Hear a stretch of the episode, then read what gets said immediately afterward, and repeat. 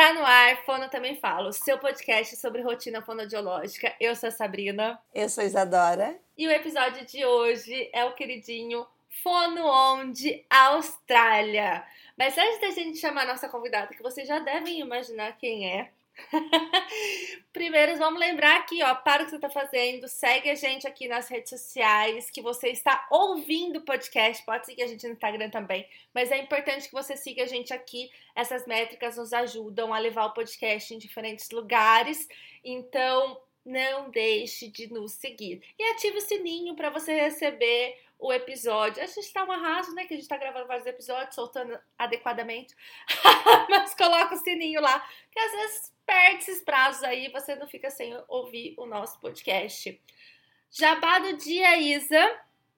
É, vou falar hoje. eu vou falar hoje das mentorias de gestão. É um produto novo que eu tô oferecendo para quem tem clínica, para quem tem equipe, não sabe o que fazer, tá perdida nessa situação, nesse mundo de gestão. É, são quatro mentorias, elas acontecem uma vez por mês. Vale super a pena, ajuda a dar uma boa organizada aí no dia a dia de vocês, porque eu vejo que muita gente entra na área de gestão, mas não se coloca nessa posição, e aí é onde a gente vê as barbaridades que a gente tem visto no nosso dia a dia. Vamos ao episódio, Isadora? Vamos ao episódio Quem Será? Quem será? Quem é a nossa fono? Ana, se apresente! Olá, gente, tudo bom? Uh, eu sou a Ana Carolina, uh, eu converso com as meninas já faz um tempo, por isso que elas falam que quem será, mas um monte de gente não vai saber quem é. uh, eu sou do Rio Grande do Sul, sou fono, né, e eu tô morando aqui na Austrália faz um ano. Eu me formei no interior, em Passo Fundo, e fiz residência em Porto Alegre, em saúde da criança. E desde a residência eu fui especializando mais em questões de alimentação, né, dos pequenos. Eu não trabalho com adultos, eu não sei os pais das crianças. e uh, vim para cá para participar de uma pesquisa de uma colega fonoaudióloga que está morando aqui há mais tempo e acho que é esse meio caminho. Não vou, eu fiz formações fora também, né? Uh, nos Estados Unidos, no Chile, a gente acabou fazendo workshops e uh, formações na parte de alimentação. E é isso que faz eu falar um pouco de seletividade. Essas formações fora que fazem a gente conseguir né, falar mais e, e se especializar nesse assunto. Até depois vou comentar essa parte de se, especializar no Brasil, né? Que é bem diferente daqui, uh, a forma que a fono funciona, mas enfim. Acho que é isso, meninas. Ana, já adorei uma questão de que uh, tu foi para ir por conta da fonoaudiologia, né? Uh, então eu vejo muitos entrevistados, muitos, vários de fonos homens que a gente já fez. Mas na maioria das vezes é aquela questão, ah, Uh, meu marido foi transferido para tal país e eu vim junto e agora estou tentando uh, me validar como fono aqui. Ou eu não estava feliz com a qualidade de vida que eu tinha aqui no Brasil e daí eu fui uh, por outra questão que não a questão fonoaudiológica, né? E, e tu trazer essa questão de, ah, já fui participar de uma pesquisa de uma colega, já sabia de uma colega fono que estava aqui então isso me, me surpreendeu bastante. Acho que é raridade, né? Posso estar errada, mas a visão que eu tenho assim é de que a maioria não que a maioria vai um pouco às cegas assim, né? Tu já foi com uma estrutura uh, não digo estrutura, mas com uma ideia fonoaudiológica já uh, montada assim. É isso? É, Uh, o motivo de eu ir foi porque eu tava, eu já tinha morado fora, né? Quando eu tinha 21, faz anos, muitos anos, 21 eu fui morar nos Estados Unidos e fiz au pair, que é aquele programa de, inter, de intercâmbio de ser babá, né? Que eu sempre lidei com crianças e fiquei bem com crianças, então eu fiz esse de babá. E aí, uh, em 2020, eu entrei nesse processo de ai, pandemia e algumas coisas pessoais. Eu pensei, ah, será que é isso que eu vou fazer o resto da vida? É legal, mas assim, eu vou cansar, sabe? Porque eu canso dos, da rotina e das mesmas pessoas. Eu não sei, eu canso um pouco e quero mudar. Aí eu pensei, não, eu podia morar fora de novo. E aí, do nada, caiu no colo a Stephanie Kniznik, Kniznik, é o nome dela, ela que está fazendo o doutorado dela pela Universidade de Sydney. Aí ela falou, ah, eu estou trazendo algumas fonos para participar do meu doutorado, que foi a, a Patty Keitel e a Melanie Pistoia, ela, do marido dela, mas ela era Larré. E aí a gente veio as três por esse visto de pesquisa pela Universidade de Sydney. Mas sim, foi bem. Na verdade, eu estava pensando como que eu posso morar fora de novo mais um ano, dois, para aproveitar essa fase da vida de morar fora. Porque eu pensei, ah, não, várias outras coisas não de vida pessoal, assim, não profissional e nem carreira, mas de vida pessoal, eu pensei, ah, se eu não for agora, com filho, marido e essas coisas, eu não vou ir de novo, né? Então era um ótimo momento de morar fora de novo. Eu estava até procurando a bolsa do Erasmus, que é um, um programa de bolsa que tem para latino bastante, né, América do Sul, no, na Europa. E, e só que não, por causa da pandemia, quando eu comecei a procurar, eles cancelaram todas essas bolsas. Uhum. E aí uhum. acabou que eu pensei, ah, o que, que eu vou fazer? E aí, lembra quando surgiu o Clubhouse? que a galera fazia sim, conversas sim. no aplicativo. Lembra que eu nos inscrevi e saí, eu falei, vou inscrever, o Fono também fala lembro, pra mim. Lembro, Eu morro de preguiça nessas coisas. Eu falei pra Isa, vai fazendo aí, e depois se der certo, a gente, eu faço. É, mas morreu.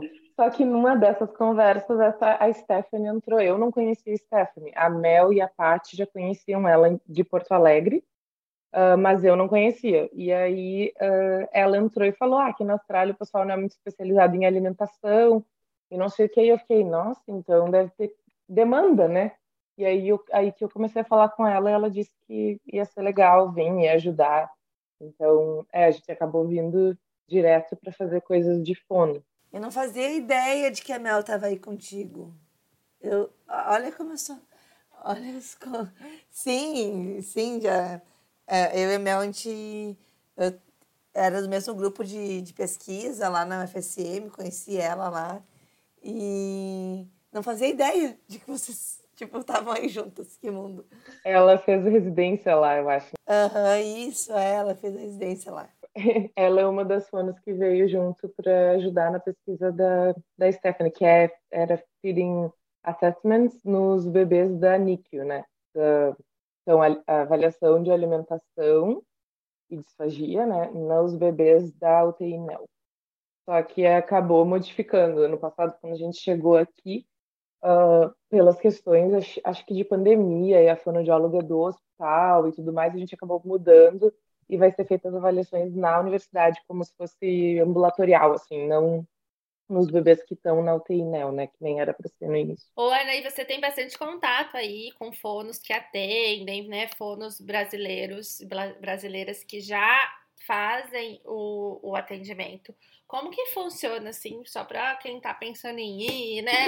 Que não seja nessas condições de estudo, como que funciona? Você sabe dizer, você sabe orientar com relação a isso? Sim, então, um, tem alguns colegas aqui que a gente conheceu a Stephanie foi uma que veio para cá com esse visto assim de pesquisa e depois de um ano ou dois ela acabou fazendo o pegando a residência e agora ela tem a cidadania. Esse ano ela conseguiu a cidadania.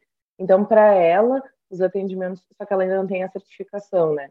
E tem mais outras outros dois colegas que têm experiência de uma tá aqui há uns cinco anos e ela não estava encontrando esse caminho para trabalhar com fono aqui ela fazia outros outros trabalhos assim, tipo, até ela veio para estudar inglês ela, quando ela era mais nova e tal, e passou por esse processo assim que vocês comentam das outras que a gente já ouviu as outras fonos assim falando, né, de morar fora, que é foi bem mais difícil. E tem um, um menino que acabou vindo para cá ano passado também que já conseguiu contato com clínicas e, e conseguiu fazer uma ponte assim para vir trabalhar como fono, mas não com um visto de trabalho como fono, sabe? Uhum. Então aí que é, é possível fazer o, digamos, o buraco, né? A brecha, a brecha encontrada entre os vistos e as certificações é se tu vem para a Austrália com um visto que te dá permissão de trabalho, então como estudante ou como estudante de inglês ou como um, companheiro de alguém. Então, teu marido, tua esposa uh, vem para cá com algum visto de estudante ou de trabalho, isso te dá direito de trabalhar. Te dando direito de trabalhar, você não pode uh, já sair fazendo como uma fono, por exemplo, principal de uma clínica, porque precisa ter certificação pelo Conselho Federal daqui, que é o SPA, né, Speech Pathology Australia. E aí também para quem tem interesse de pesquisar esse site que vai ter todas as informações. Se você colocar no Google Speech Pathology Australia Overseas uh, Fonos, né, de Overseas, que é de outros países, uh, vai ter lá todas as informações. Então, a brecha é que se tu vem e tu não pode já trabalhar como fono e ser contratado como fono principal, a gente pode trabalhar como Allied Health Assistant, que é um assistente de fono. E aí essas pessoas não são especificamente sempre fonos. Outras uh, pessoas com profissões de base diferente podem fazer um treinamento para ser isso. E aí a uhum. gente, como brasileiros vindo para cá, tendo o nosso background de fono, a gente não precisa fazer esse curso, por exemplo. E aí a gente pode trabalhar como assistente do, de fono na clínica. O que o pessoal conta é que uh, a fono principal fica como a, a, pessoa que assina pelos assistentes e um, vai conseguir uh, fazer a avaliação em conjunto ou antes e a planejamento terapêutico e dar supervisão para essa pessoa. É uma responsável técnica e, e os seus estagiários, tipo assim. Tipo isso. é. E aí tu fica com o trabalho de assistente não fono principal. Só que eu tenho relatos de alguns colegas que, às vezes, dependendo da clínica e do, do da fono, eles fazem isso mais como uma figura uh, burocrática e não no papel, na prática não, não fazem, sabe? Então, na prática não vão fazer avaliação, planejar junto e dar supervisão toda hora. Eles meio que veem que tu tem currículo do Brasil, que tu tem capacidade de fazer e dizem, ah, eu assino, vai fazendo, se tiver dúvida ou coisa, mas não dão esse apoio completamente para todo mundo. Isso não é regra, é tipo alguns casos que eu ouvi, sabe? Não, mas acontece de não ser tão certinho como deveria ser. Uhum. E remuneração, tu tem noção, Ana? Aquela pergunta que todo mundo quer saber, né? Uh, antes eu conseguir validar esse meu diploma como, como fono, trabalhando como essa assistente, uh, é uma remuneração legal, assim? Consigo sobreviver? Como é que é?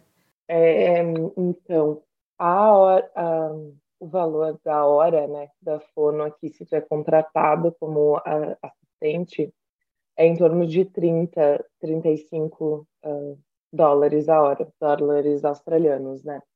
Então, não é bastante, mas também falar em, em hora, tem que calcular, né, para o mês, assim, pra, digamos que trabalha 20 horas, a semana dá 600 vezes 4 dá 2,400 se a gente pensar em salário de fono no público e contratação, né? Digamos que 20 horas é, não, é muito, não é muita coisa. Mas, mas comparando com um particular do Brasil, aí a gente diz que é nada, né? Tá ganhando quase nada. Hum. Eu uma porque vez fui pro... Pode falar. Não, só porque no particular acaba ganhando muito mais, né? Uhum. É, uma vez eu fiz uma viagem, acho que foi para Europa, que eu conheci um gringo que trabalhava na Austrália. E aí ele falou assim para mim que ele trabalhava, a gente foi para um congresso em Chicago, é. A gente ele falou que ele trabalhava seis meses e os outros seis meses ele tinha como se fosse umas férias. Então ele era da, da França, se eu não me engano.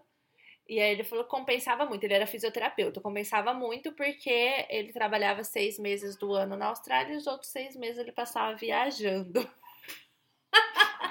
Eu achei muito estranho. Sabrina ia passar trabalhando outros seis meses, ela ia conseguir Com um certeza. outro emprego de em seis outro país. meses. Em outro país. E, e, ia conseguir conciliar para terminar um no dia e no outro dia já estar tá no outro país trabalhando os outros seis meses. Com certeza. Workaholic, workaholic, né, Montanese? É tipo isso. Não, nossa, seria incrível uma, uma vida assim, eu acho. Eu ia, eu ia gostar bastante. Mas não, um, então, eu acho que aqui não acontece isso muito para fono, não. Uh, ainda mais estrangeiro, tipo, vem para cá. O, o negócio que, que falam bastante para quem vem para a Austrália é que uh, acaba sendo mais fácil a compra, né? Então, tipo, tu viver a vida que tu não vive no Sydney, que o aluguel é bem caro, e é bem caro o aluguel aqui, uh, acaba sendo mais, tu não ganha tanto, mas tu, tem, tu consegue fazer bastante com teu dinheiro. É isso que as pessoas que são no Instagram, que falam de vir para a Austrália, falam, uhum. né? Então, acaba sendo uh, mais fácil com o dinheiro que tu ganha. Quem sabe ele ganhava no particular, então ele fazia dinheiro para ficar viajando. É, pode ser. Vamos ter que achar esse contato, Sabrina. Vamos fazer um mutirão aí. Procura-se fisioterapeuta francês que trabalha na Austrália. Que esteve, esteve em Chicago em 2014. E agora está viajando em algum lugar do mundo nas suas férias de seis meses. E ouvindo um podcast em português, entendendo tudo. Tudo! Ô, Ana, toda vez que a gente grava o Fono Onde, né, é, é muito mais perrengue do que é, Mil Maravilhas, né? Então, é, acho que o último que a gente gravou foi com as meninas de Portugal, não tenho certeza agora, não lembro. É, como que é esse processo aí de aceitação com os brasileiros, de aceitação é, com o trabalho né, do Brasil? Então, uh, é, eu acho que quem pinta que é muito fácil ou que é, é, tudo maravilhas é porque é vida de Instagram, né? E daí coloca como se fosse sempre muito lindo tudo. Uh, aqui acaba sendo, se tu vem com esses vistos que tu consegue já começar a trabalhar, é interessante porque tu vai pegando prática no inglês, para quem não tem, na, na dinâmica e no sistema de saúde daqui, uh, o que ajuda e facilita depois, né? Uh, mas se não, uh, tem que fazer outras coisas, né? Por exemplo, a gente que veio para trabalhar na pesquisa, a ideia inicial é que a gente ia ter também bolsa, né? Só que acabou que por causa da pandemia e outras coisas, várias bolsas foram canceladas também. Então, acaba que às vezes precisa fazer alguma coisa para complementar a renda, que nem eu, eu acabo ainda trabalhando online, né? E eu acho que várias fonos acabam fazendo isso também quando é possível na sua área, né? Uh, com o pessoal do Brasil, mas tem fono que se vem para cá e não pode já tentar, acaba fazendo cleaning, que é limpeza, babá, trabalhar uhum. num lugar que possa ser pago as coisas em cash in hand, que fala, né? Que é tipo fora do, do sistema, não está sendo pago no sistema. E aí isso acaba sendo um perrengue maior, uh, não conseguir. E também tem, tem bônus um, que, por questões de se manter né, financeiramente, atende também brasileiros. Então, uma consultoria de amamentação, uma criança com atraso de fala brasileira. Então tem uhum. muitos brasileiros, tem sempre uma comunidade muito grande de brasileiros, né? Em qualquer país que tu vai, tem sempre muitos, muitos brasileiros. É.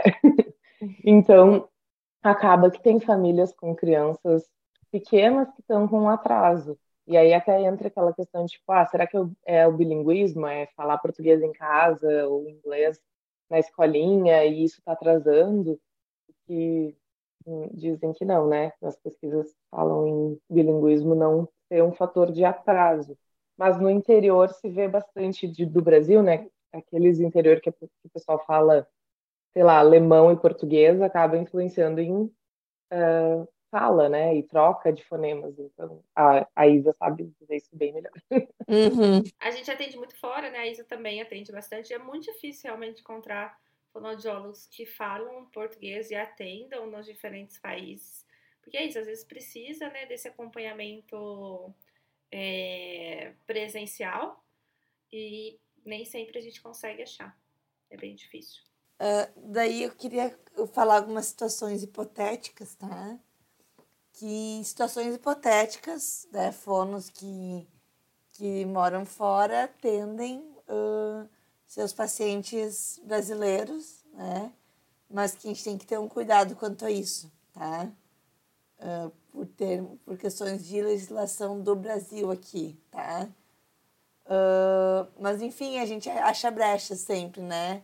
Então, até nessas famílias que estão aí, que estão precisando de, de fonoaudiólogos, que, uh, que, que falam português e querem um atendimento presencial, por exemplo, que não conseguem um atendimento remoto com uma fono que está trabalhando aqui com o registro do Brasil, às vezes tem a cotação tipo como uma babá ou algo assim para cuidar do seu filho, mas a família sabe que essa babá é uma babá que tem uma uma visão diferenciada do desenvolvimento de fala de linguagem, por exemplo, né?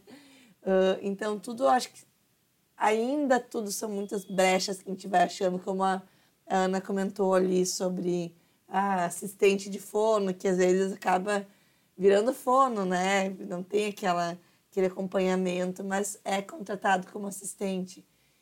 E eu venho numa luta aí, aqui no, no Brasil para tentar mudar um pouco isso e facilitar esses processos, tá, Ana? Eu não sei se conseguirei, né? Mas que eu acho assim, ó, que se a gente tem uma, uma fonoaudióloga formada aqui, né? Uh, com com todas as condições de, de trabalhar e tem uma família brasileira aí que está precisando de fono, a gente precisa permitir esse atendimento de uma forma uh, que não seja embaixo de panos, assim, né? Que não seja pisando em ovos, que não seja nas brechas, né? Porque é uma demanda que existe. Né? Eu e a Sá, a gente vê essas demandas e, e infelizmente a gente às vezes cai nessas burocracias aí de validações de diplomas, de validações de, uh, de fiscalização, como é que eu vou fiscalizar uma fono que está trabalhando fora, se uh, o registro só vale aqui para o Brasil, então a gente está nessa, nessa luta aí para conseguir permitir que isso seja feito de uma forma mais fácil, tanto para as fonos como para essas famílias acharem essas fonos também, né? Sim, nossa, esse, isso ia ser perfeito, porque tem fono que vai morar em outro lugar e está aprendendo a língua, que um dos empecilhos maiores para conseguir validar é o inglês, ou é o alemão, ou é a língua que for, né? Uhum. E aí não poder pelo pelos dois países, né? Um por tu estar tá fora e não ter a, essa esse acompanhamento da, do trabalho da, da, da pessoa e por, pelo país que a pessoa tá uh, tem sempre comunidade brasileira grande em qualquer lugar. Tipo, a pessoa ia conseguir chegar e trabalhar no particular com as famílias tranquilamente, porque demanda tem. Tem muita hum. demanda de crianças em qualquer lugar que a gente vai, né? É, é que a questão toda é a fiscalização, né? Como que o Brasil vai fiscalizar a Ana que está lá na Austrália trabalhando na comunidade brasileira. Nem aqui a fiscalização consegue fazer tanto. É, é um assunto que eu venho batutando na minha cabeça e venho levando para outras pessoas dentro do conselho, assim, para gente ver como que isso seria possível, tá? Ainda não é possível, então temos que ter um cuidado aí em relação a isso, tá? Mas vai, vai ser possível. Eu tenho, tenho fé de que vai ser mais fácil a vida da fono brasileira, que tem uma formação maravilhosa, que a gente sabe que essa formação acadêmica aqui é muito boa, uh, poder atender fora. E daí, falando nessa nossa graduação que é boa, tu comentou no início do episódio sobre as formações uh, fora, né? Qual é a diferença que tu vê aí nessas pós, nesses cursos que tu fez fora? A qualidade é melhor do que a daqui? Como é que é isso? Ai, é que eu não, eu não tenho. Acho que não poderia falar de todas as áreas, né? Sim, sim, da tua experiência, né, Ana? É, só de alimentação. Eu não diria que é uh, melhor, mas acaba. É, é, tem mais aprofundamento, talvez, né? Eu, eu lembro em 2020 eu fiz o SOS, que a, a Fontanese fez também, e não é que tem algo lá que é tão novo, entende? Não, a gente tem de base de estrutura da, daquele assunto, a gente até tem um pouco, mas agora, eu acho, nas universidades, né? Porque na nossa época não tinha nada de... Ainda é muito pouco, meu Batezine. Não, é muito pouco. Pois é. Mas na nossa época de faculdade, tipo, não tinha nada, né? Mal tive, eu acho, eu acho que tive uma matéria que tinha disfagia infantil, nem disfagia infantil não tinha muito quem dirá. Seletividade, quem dirá a DAP, né? Que, que tá, o nome agora mudou em 2019, mas... Então, eu acho que é como se não que a qualidade é muito melhor, mas é antes de chegar no Brasil. É essa sensação que eu tive, sabe? Porque no momento que a gente faz esses cursos e, e passa o conhecimento, a Fontanese está fazendo os cursos, tem aprimoramento, a gente está passando. E eu acho que a forma que a gente explica a nossa experiência prática, às vezes, tem mais qualidade do que as explicadas de fora. Porque, às vezes, eles separam muito em setores na cabeça deles as coisas. Sabe? Por mais que eles tentam ver de um jeito uh, específico, nos Estados Unidos ainda assim a gente vê tendência uh, uma, dentro de uma área para um foco de um jeito ou de outro, né? Então, acho que, que eu, eu... Pode falar. Não, pode terminar. Uh, acho que a diferença maior seria essa, não que a qualidade do ensino é melhor, mas um, quando sai a, as, as abordagens ou as pesquisas, a gente pega direto da fonte de quem fez aquilo, sabe? Essa, essa é a parte melhor, eu acho, quando tu faz uma formação fora. Com as pessoas específicas da fonte, né? Tipo, Suzanne, Sim. Marcia, na alimentação seriam a, a Geocorma, a Katia Rollo. Se tu vai e faz diretamente com essas pessoas, tu tá pegando o conteúdo e a informação direto de quem escreveu a tese sobre aquilo e sobre aquela abordagem. E isso tem menos ruído, né? Nem telefone sem fio, quando tu pega no início, tu, tu tá pegando da fonte aquela informação. Então, eu diria que é melhor nesse sentido. Mas uh, o Brasil tem muita criatividade, né? Então, se tu for pensar nas dependendo da professora, né? Das professoras dando aula, tu vê que uh, também é bom a forma com que a pessoa está explicando e dizendo na sua prática e a criatividade que o brasileiro tem que em, nos outros lugares do mundo às vezes falta. São didáticas diferentes, mas tu acaba pegando já da fonte e não se perde aí nessas traduções uh, algumas informações que às vezes uh, quando a gente vai passar para um curso, se não é bem bem compreendido da fonte ou bem traduzido da fonte, acaba se perdendo algumas coisas. É basicamente isso, né? É, porque existe interpretação, né, da pessoa. Uhum, Tem uma, uma Nutri, uma Nutri, eu acho que foi faz um tempo já, lá em 2020, 21, 19, 20, uh, que estava falando de responsive feeding, de alimentação responsiva, sendo a criança responder. Ah, a, te, a toda a terapia de alimentação responsiva é a criança responder ao alimento. E isso a Sabrina riu porque ela entendeu o quão errado tá isso. Foi um, um, uma tradução ali, um translation. É, e é difícil, né, gente? É muito difícil. É, porque quando a gente usa uma outra língua, até o nosso timbre muda, né? A forma de entonação. Eu falo que eu sou uma pessoa super divertida no português. No inglês, eu sou uma pessoa muito chata. Porque a gente não tem esses pormenores, né? Esse linguajar mais dia a dia, que é onde a gente coloca ali muito da, das nossas questões e o quanto que é difícil a gente pensar em ensinar isso, né? Ensinar tanto na parte profissional quanto no dia a dia da fonoaudiologia mesmo, né? A gente trabalha interjeição, a gente trabalha ali várias é, frases são frases que a gente utiliza que não faz sentido nenhum para quem está lá fora. Então é muito difícil trabalhar numa outra língua seja para qualquer público. Para você que não está entendendo nada, que a, a, Ana me chama de Fontanese e eu chamo de Batesita, a gente trabalha numa área próxima em que temos muitas pessoas importantes e com nomes grandes com o mesmo nome. Então é normal se chamar de é, sobrenomes. para que a gente não confunda de quem que a gente está falando, entendeu? Agora que vocês falam de Estrasburgo. ah, episódio. não, é muito difícil, adoro. Não, Isa, tu é a Isa. Quando fala Isa lá da região sul, de Porto Alegre, é tu, não tem outra não, Isa. No meu WhatsApp é Isa, sala de espera. Eu ainda não desapeguei.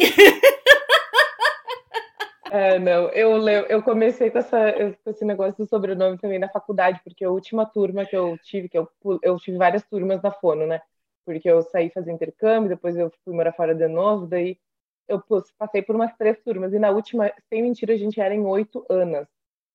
Eu acho que tinha oito anos. Então não dava pra ser a Ana Carolina. Era a Batesine.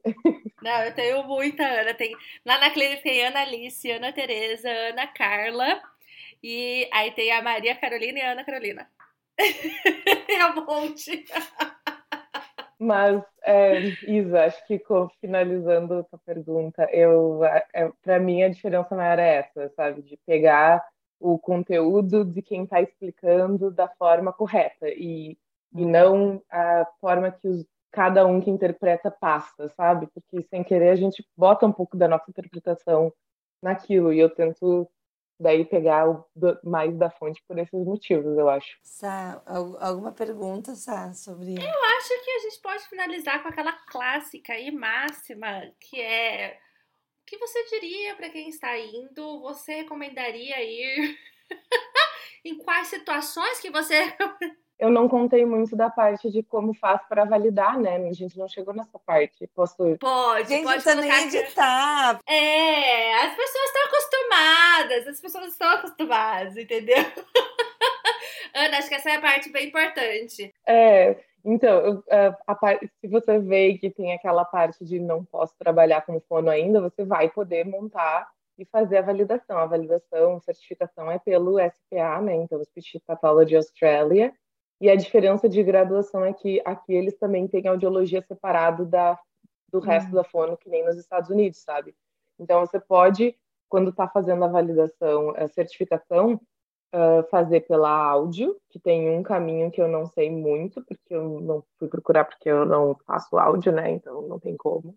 Mas que é, uh, diz, diz um colega que é mais simples para não precisar de um portfólio, que é a parte difícil do outro ou daí a gente faz pelo SPA, uh, pelas terapias, né? Então, tu é fono de uh, todas as outras áreas que não áudio. Uh, nessa parte, eles querem que tu prove competência na área. Então, se tu tem experiência, uh, tu é formada há mais de cinco anos, você tem que provar mil horas de... Essa vocês vão rindo, mas a Fontanese e Workaholic, eles, nos últimos cinco anos, têm que comprovar mil horas uh, de, de atendimento e trabalho oficial. Mil horas dá tipo, para fazer em um ano, para quem trabalha no Brasil, todas as horas que a gente trabalha. Né? Eu tô calculando aqui. Mil dividido por cinco dá 200 horas, né? 200 horas dividido por. São quantos dias úteis que a gente tem? A gente tem cinco. Tá, no ano, meu amor. No ano, 56. Não, não, dias úteis? Ah, não sei, seis semanas. Dá meia hora por dia útil do ano. Se eu, se eu fiz certo esse cálculo aqui. Ah, a chance é grande de não, hein? eu fiz o cálculo assim, assim, mil horas uh, e eu trabalho 30 horas na semana, que eu ouvi até um stories da Fontanese semana passada, eu acho, falando que, tipo, ah, o, o ótimo seria poder trabalhar, né? Não uhum. 15 horas por dia, e umas 30. Então vamos dividir por 30 a semana, daria 33 semanas. 33 semanas uh, dividido por 4, que é, daí dá um mês, né? Cada semana, dá oito meses. A gente no, traba... no Brasil seria oito meses. Então é pouco, a galera que acho que não trabalha, não é muito de trabalhar que nem no Brasil, que a gente se mata trabalhando muitas e muitas horas, sabe? Muitos pacientes e muita coisa. Mas, enfim, aí você tem que comprovar essa experiência de mil horas nos últimos cinco anos, se você é formada há mais de cinco anos. Se você é formado há menos de cinco anos, tem que ter no mínimo 12 meses de prática. E aí você vai fazer a Overseas Qualification Competency Assessment, que é a avaliação de competência de qualificação de quem é de fora da Austrália, né? E é isso que é a parte que pega um pouco. Eles vão aceitar um, o seu, a sua formação como um bacharelado. E não é assim, só colocar o nome de bacharelado no, na formação, porque agora também tem um grupo de fonos ali da região de Passo Fundo, que é da onde eu sou, né? Que é, a gente até estava discutindo essa parte dessas uh, universidades que surgiram de fono online, né? Completamente à distância. E isso não é tão ótimo. Então, não é só dizer lá no título da, da formação que é bacharelado, eles vão usar um Australian Qualification Framework, que é para ver nos critérios e ir lá no, na universidade e ver se se encaixa no que eles consideram um bacharelado. Então, você tem que ter as experiências, mil horas se é mais de cinco anos, uh, 12 meses se é menos de cinco anos, e tem que estar, tá, a tua formação de graduação tem que ser no mínimo bacharelado que eles considerem por esse sistema de avaliação do curso. Uhum. Aí vem a parte do inglês. Ô Ana, só uma pergunta. Uh, isso tudo tu fez sozinha ou tu pediu auxílio para alguém fazer para ti? Assim, é fácil? Essas comprovações de horas, por exemplo, é, é uma autodeclaração? Uh, o que, que é essa comprovação? Qual é o documento que eu preciso para comprovar minhas horas de trabalho? Que eles aceitam? Eu não tenho a certificação ainda, né? Eu estou nesse uhum. processo de montar o portfólio, que é uma outra etapa que eu vou comentar.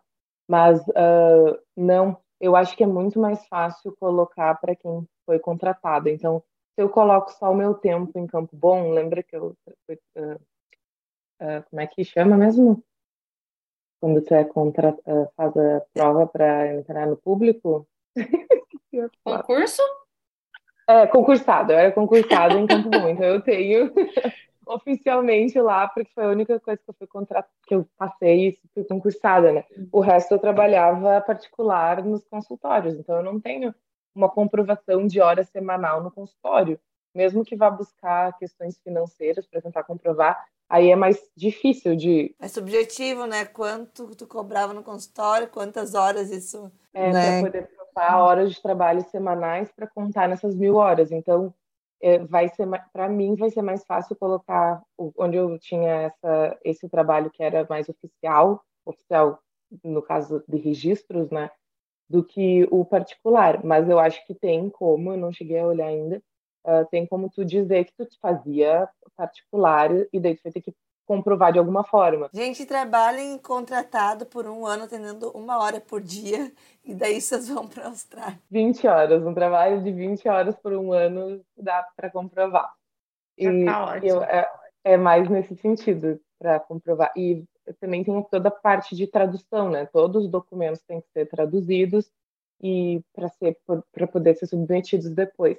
Uh, em questão de ajuda, não. Quem, tá, quem me ajudou a olhar um pouco, saber que site olhar e ler essas coisas foi a Stephanie, que ela está fazendo também, ela já mora aqui há mais tempo. A Grace, que é a Fono pelo Mundo, ela tem um Instagram, ela também fala um pouquinho como é que, que faz isso, ela leu. Só que, na verdade, é, é, modifica muito, sabe? Com uhum. algumas coisas, modificam as coisas. Então, eu essas informações mais assim que eu tenho certeza do que eu estou dizendo foi porque eu abri lá no Speech Pathology Australia e eu estou com a documentação a, olhando porque eu estou nesse processo de montar também. Eu não tenho certeza se eu vou fazer e mudar meu visto ficar aqui. Isso é uma incógnita porque minha vida é meio cigana. eu não sei ainda o que eu vou fazer, mas eu tô nesse processo. Então, é por isso que eu essas informações no site, mas não tem ninguém que pega pela mão e ensina como é que faz, sabe? Nem, nem pagando, assim, via alguma agência, alguma coisa que, que faça esse portfólio, essas traduções, essas. Que tu saiba. Que eu saiba, não, porque o pessoal de agência vai saber que visto seria adequado para ti. Ou o que tu precisa, mas uh, pela Speech Pathology Australia não tem ninguém lá que faz, eh, que pega pela mão e faz, sabe? A não uhum. ser que alguma fono daqui uh, estrangeira faça isso. Tipo, faça isso como um trabalho, sabe? Eu vou ajudar fonos a montar o, o processo de certificação aqui. Mas que eu sei, não tem ainda. Ó, se tiver alguma fono na Austrália que faça isso, entre em contato com as meninas para elas votarem para quem quiser. para quem quiser saber como é que faz. Porque é bem é muitos detalhes e difícil, assim, né? Tipo, pesado de montar, tipo, porque não é simples. Então, uh, eu falei dessa parte de quanto você tem que comprovar. A maioria dessa comprovação dessas horas também é fazendo o portfólio. E o portfólio é a parte mais chata e mais difícil. Porque um dos principais motivos que eu acho é porque hum, ele pede para você falar, fazer, montar um caso para cada área que eles consideram da fono e para adulto e para criança. E aí é, é, um caso detalhado, então você tem que justificar, botar o why, né, o porquê de tudo que você escolheu fazer. Então, que protocolo você usou para avaliar, por que você usou, por que, que aquele é o mais indicado, por que, que foi feito daquela forma a avaliação. Aí vai montar a terapia, destrinchar, assim, digamos, né? exatamente como é feita toda a terapia, o que, que você fez na terapia, e tudo com embasamento científico teórico junto. E essa é a parte mais difícil. Tem uma menina que conseguiu, ela é, eu não sei de que país ela é, mas é Easy o nome dela. Uh, mas ela tem a validação, ela fez uh, justificando exatamente tudo para poder para poder para eles poderem entender que tu tem conhecimento nisso. E essa é a parte mais difícil para a gente, eu acho, do Brasil, porque é raro tu ser tão generalista assim, né? De trabalhar com criança, adulto e em todas as áreas. Não sei o que, uhum. vocês acham. É muito é. difícil. A gente, eu, isso é o que eu mais comento, porque a gente se forma e, e vai para uma residência ou vai, escolhe uma área, e por mais que a gente faça disfagia do, do bebê ou adulto, é disfagia. Daí tem é, uma MO envolvida, tem uma. Mas não é eu sou boa na, na, na voz, na fala, na linguagem, na disfagia, na alimentação, na, na gagueira, é difícil alguém que faz tudo, né? Então, essa é a parte mais difícil, porque quando for montar o caso de um adulto, eu, eu vou ter que pedir ajuda aos universitários, pedir ajuda a especialistas nessas áreas, né? Essa é a parte mais difícil de, da validação, de montar essas, esses seis grandes áreas da fono, que, é que eles dividem em linguagem, fala, deglutição, voz fluência, que eu entendo como a gagueira, né? E multimodal communication, então acho que comunicação um, alternativa, é. multimodal. É. Então, e adulto e criança. Além disso, tem que pagar uma taxa para essa pro conselho daqui, né, fazer toda essa análise se tu pode do, do, das suas coisas, que é em torno de 1.400 dólares agora, maio de 2023. porque pode mudar. E além desse portfólio, tem o inglês, que até março desse ano era só um teste que era aceito, que é o OET, OET, né, a sigla, que é um teste de inglês que era só de questões da saúde que os, que, que os médicos fazem aqui. Médico e dentista, se não me engano. Eu não sei fisioterapeutas e teóricos, isso eu não tenho certeza agora. Mas em março eles modificaram isso para aceitar um IELTS acadêmico, então tem que tirar em, uh, a nota final do IELTS com as quatro bandas tem que ser oito ou acima, o que também dificulta para quem não tem um inglês muito bom, porque tirar oito no acadêmico como nota final é algo que precisa ter bastante inglês, não é não, não vai ser, não é rápido que se consegue uma nota alta assim, sabe? Então também precisa ter essa nota que, é, que era é antes com outro teste, OIT, era mais difícil ainda de fazer, e agora com o IELTS facilita um pouco, porque daí não fica tão específico de linguagem só de saúde, né? Mas, enfim, é, então são essas coisas. Tem que comprovar a, tanto de horas, de tempo, fazer a, o, a passar nesse teste de inglês. Aí, quando passa nesse teste de inglês, você pode submeter o portfólio.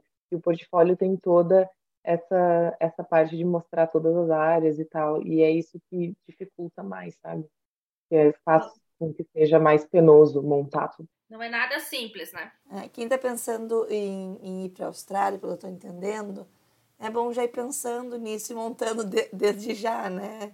Sim, pensando como que eu vou comprovar isso, como que eu vou... Uh, porque é, é trabalhoso, né? Sim, com certeza. No site do SPA tem um, um link de uma aula que eles dão para quem quer contratar pessoas de fora do país. E nessa aula eles falam, oh, você pode até contratar alguém já do Brasil, de outro país, no caso eu vou falar Brasil, né? mas uh, porque pode ir montando tudo isso antes.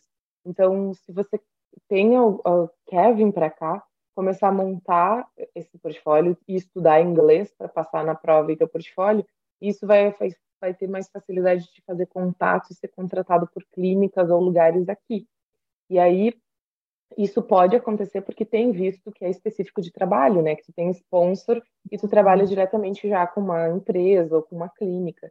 E, e isso pode ser feito na fono também. O problema é que a, a, é mais fácil você vir para cá e aprender inglês aqui do que ficar estudando uma vez por semana, uma hora na semana, né?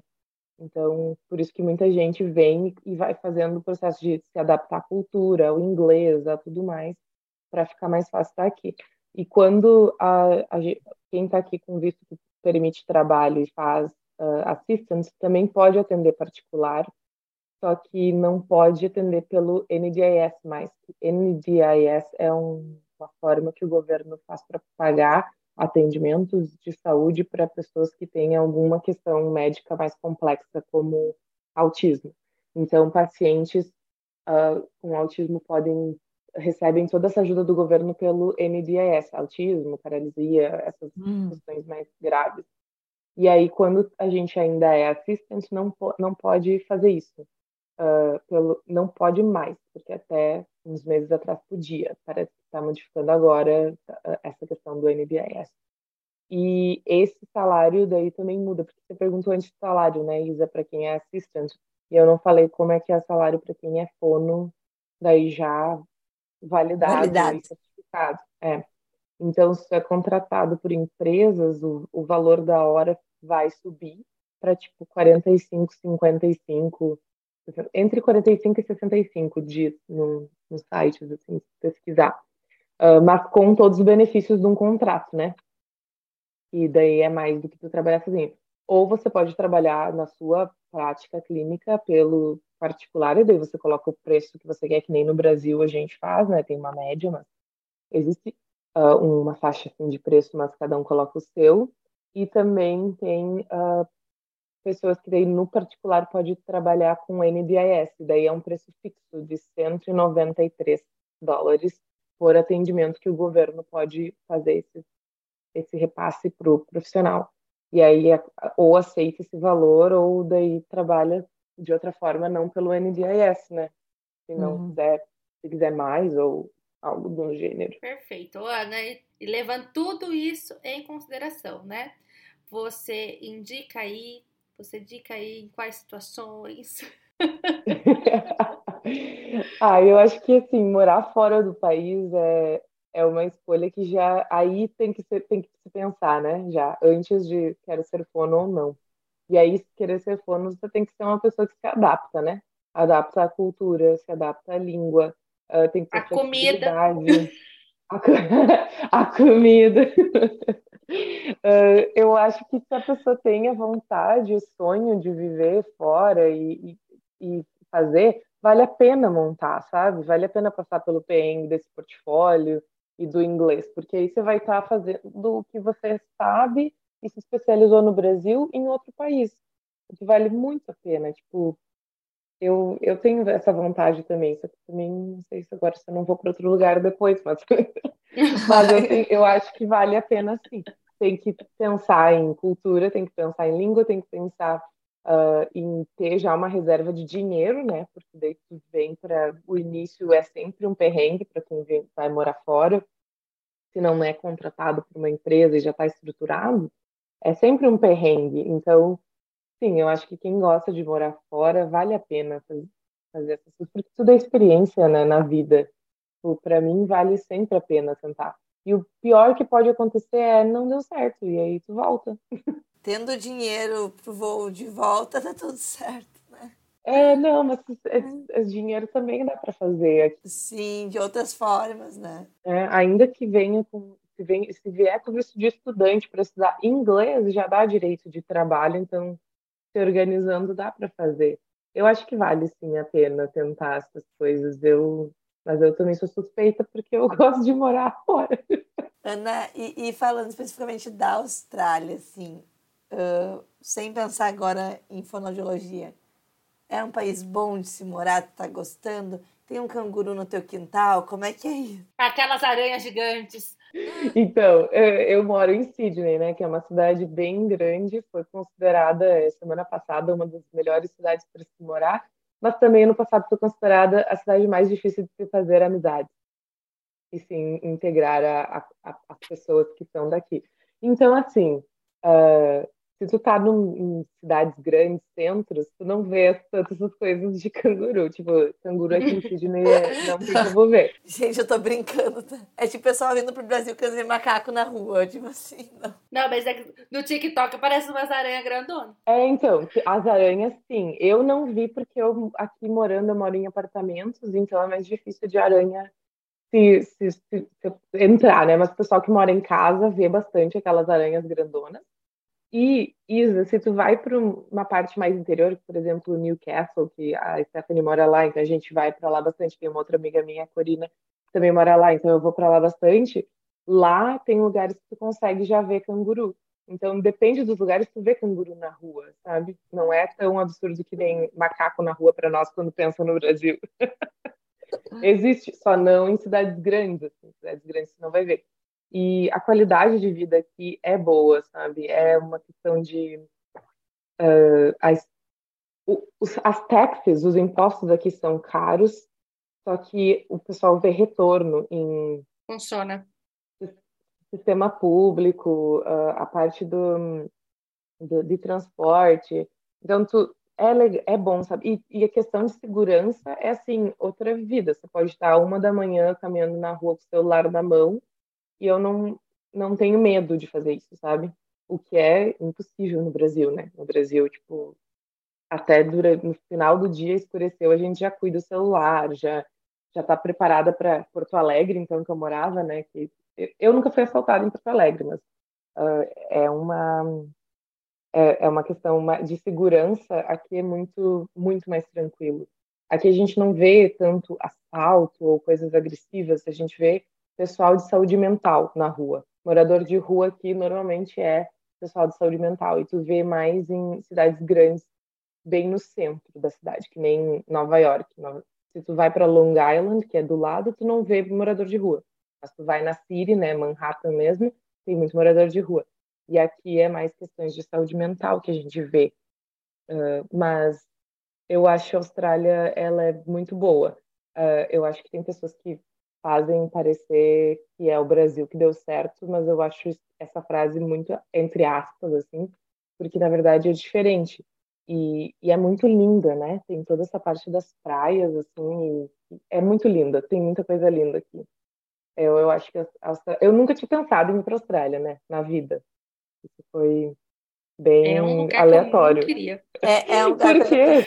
As aranhas são muito grandes, a comida é muito diferente. A comida sempre me pega. Não é um lugar que. Não. Não, mas se tu come no Outback aqui, tu come na Austrália. É, ah, não, na verdade, a comida é. Se tu tá em uma cidade maior, ele é aquela coisa de cidade grande. Tem todas as nacionalidades e lugares para te comer, sabe? Daí tu escolhe o que tu gosta de comer.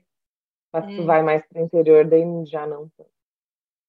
Não sei. Mas é, é muito legal, sim. Maravilha, então. Mais alguma questão, Isa? Não, acho que, como eu tenho feito com todos os nossos convidados, deixar o arroba do convidado antes dele se colocar à disposição, à disposição de quem está nos ouvindo, né? Porque eu acho que é sempre, uh, que nem a, a Ana comentou, ah, a Austrália é difícil de fazer amizades, é a cidade mais. É, porque, é que eles não foram para Curitiba.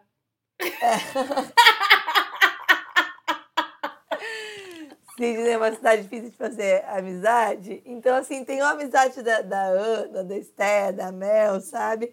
Tem, uh, uh, vamos, vamos se ajudar, né? Eu acho que esse é o principal de, desse episódio, assim, de, de incentivar o pessoal que quer ir. Vai, tenta, que nem a Ana falou, se der errado, volta. E procura pode... os brasileiros que já estão por aí, que no país que quiser ir, porque eles podem dar uma mão, sim, para a pessoa que está chegando, né? Uhum. Ora, que horas são aí? É meia-noite e 44. Gente! Vai dormir, velho! É 15 para meio-dia aqui, tá? No Brasil, para quem está nos ouvindo agora.